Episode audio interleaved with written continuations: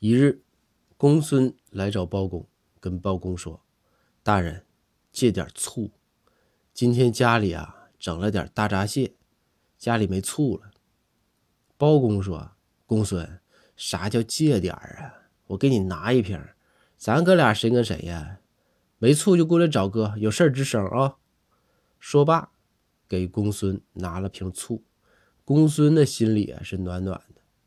第二天，公孙看见包公来访，还没等公孙说话，包公就说：“公孙，借点大闸蟹，今天呢家里整了点醋。”